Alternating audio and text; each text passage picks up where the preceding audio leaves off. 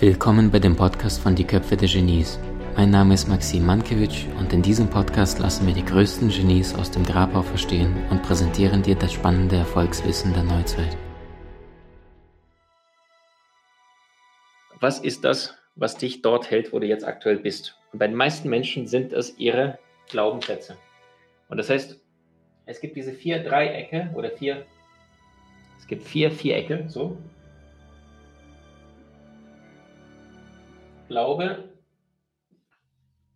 wenn du mitzeichnen möchtest, Glaube, Aktion,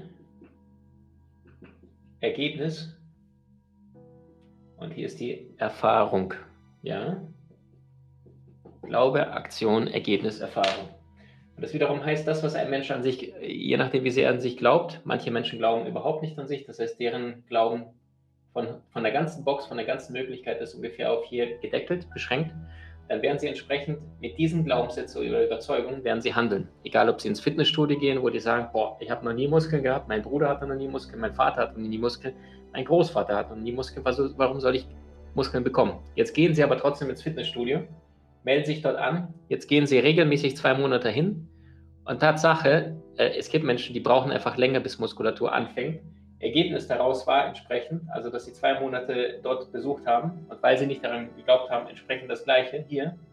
Und das wiederum wird ihre Erfahrung. Und dann sagen sie, siehst du, habe ich dir von Anfang an gesagt, das ist das, was ich kann. Und das wiederum bestärkt ihre Glaubenssätze, so dass das Ganze hier verstärkt wird. Und am Ende ist diese Messlatte, wie hart und unverhandelbar wird dieser Glaubenssatz, also wird dieser Block am Ende das, was Menschen tatsächlich glauben oder nicht glauben. Und mit diesen Glaubenssätzen ziehen Menschen in, in die Welt hinaus, und zwar bezüglich ihrer Beziehung, bezüglich ihres Körpers,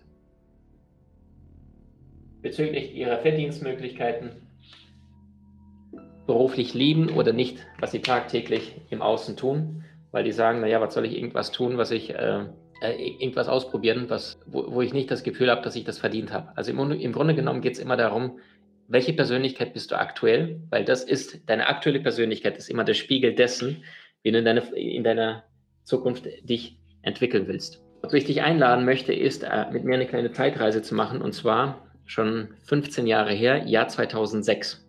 Und wenn du dich noch gut daran erinnerst, dann war im Jahr 2006 etwas passiert, nämlich dass Sommermärchen. Was damals Jürgen Klinsmann, der damals Cheftrainer war, mit seinem damaligen Assistent Joachim Löw gemacht hat, war folgendes. Die sind damals zu dem Spieler gegangen und haben jedem einzelnen Spieler ein Blatt Papier in die Hand gedrückt, einen Stift und haben gesagt, schreib auf. Da haben die Spieler gesagt, Trainer, was soll ich aufschreiben? Und dann haben sie gesagt, welche Art Fußball möchtet ihr spielen, Männer?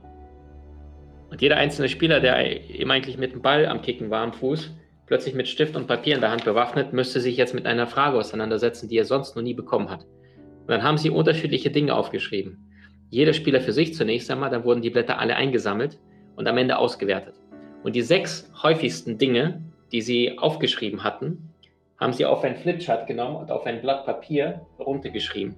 Und diese sechs Eigenschaften waren aggressiv, schnell, attraktiv, offensiv, selbstbewusst und erfolgreich. Und dieses Plakat hat die deutsche Nationalmannschaft durch die ganze Weltmeisterschaft Sommermärchen in Deutschland begleitet, egal ob sie in Dortmund gespielt haben, in Berlin, in Stuttgart oder in München.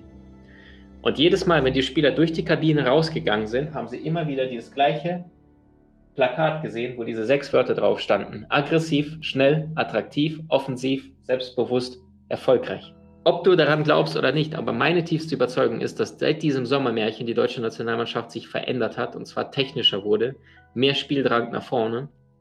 Einfach nur, weil die Spieler damals eine Entscheidung getroffen haben, die heute wahrscheinlich gar nicht mehr dabei sind. Kaum ein Spieler von 2.6 ist jetzt dabei in der aktuellen Nationalmannschaft.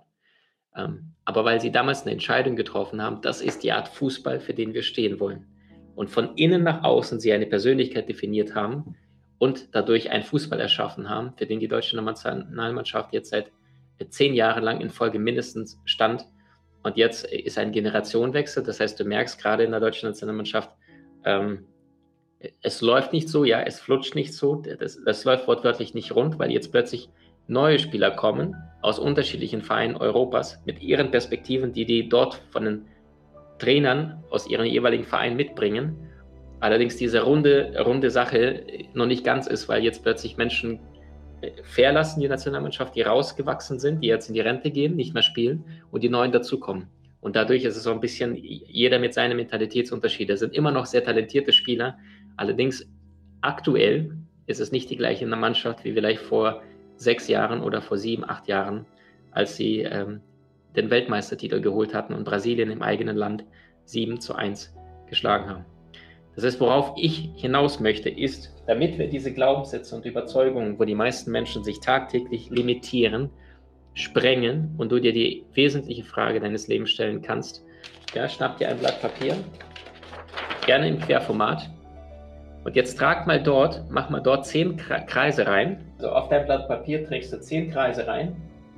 Und in diese Kreise mach das intuitiv, manche vielleicht größer, manche kleiner in diese zehn Kreise das zu definieren, wer du sein möchtest, und zwar als Persönlichkeit. In welche Persönlichkeit möchtest du reinwachsen, die du jetzt aktuell möglicherweise noch nicht bist? Was sind die zehn Kreise, die du heute in einem Jahr, heute in einem Jahr verkörpern möchtest, dem du heute in einem Jahr in den Spiegel blickst?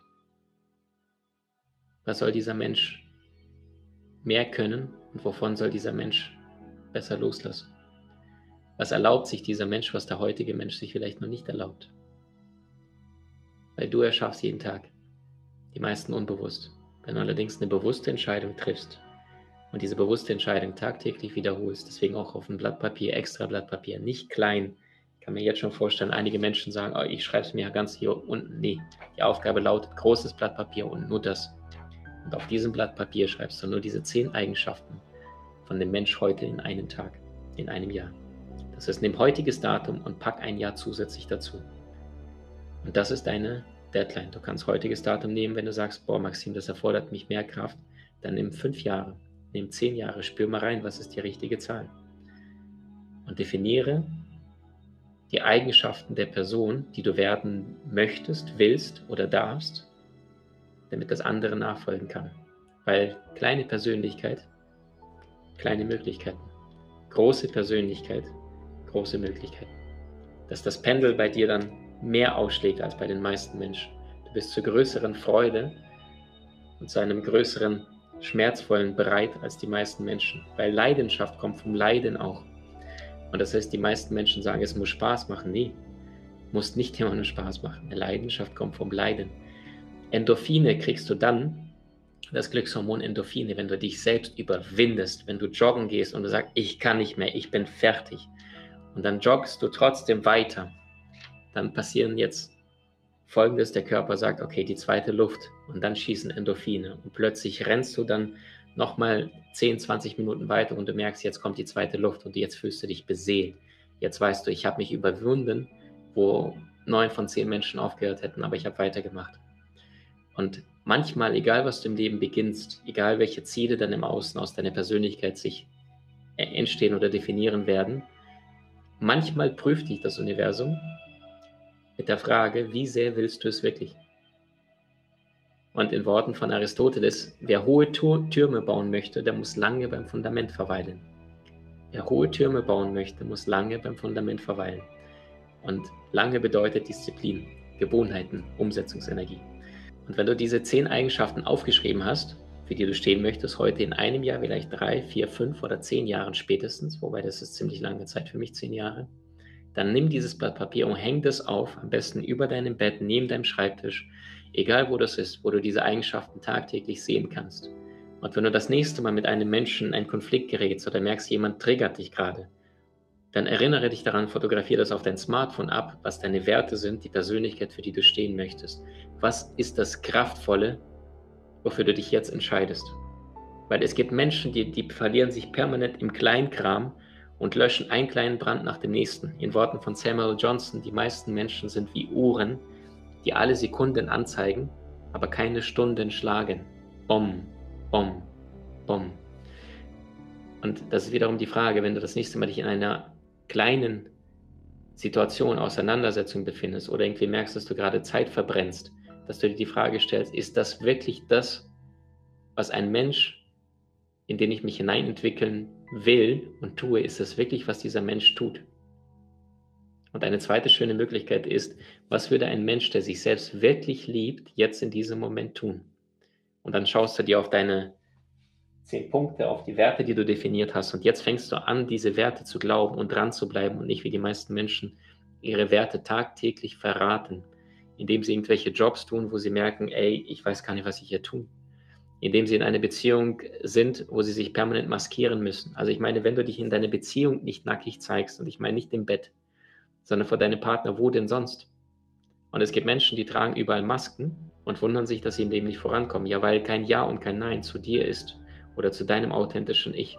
Das ist Einladung an dich. Definier diese zehn Werte, für die du stehen möchtest. Heißt nicht, was du im Außen hast, Geld oder bla, sondern einfach nur, was sind die Werte deines Lebens. Weißt du, ich kenne Menschen, die verdienen im Monat 600 Euro und die sind glücklicher als viele Investmentbanker und Vorstände, die ich in, in, in der oberen Liga gesehen habe, kenn, kennengelernt habe persönlich, die permanent von einer Million zur nächsten jagen müssen und total unglücklich sind. Und es gibt Menschen, die einfach kreativ tagtäglich ihre Arbeit machen und sagen, ey, ich brauche den ganzen materialistischen Zeug nicht, ich liebe, was ich tue. Und die werden auch nicht der allergrößte Künstler in dieser Welt sein, aber sie lieben, was sie tun. Dieser Mensch ist wahrhaftiger als einer, der etwas tut, nur damit er irgendwie Geld erlangt und danach am Ende das sowieso nicht mitnehmen kann.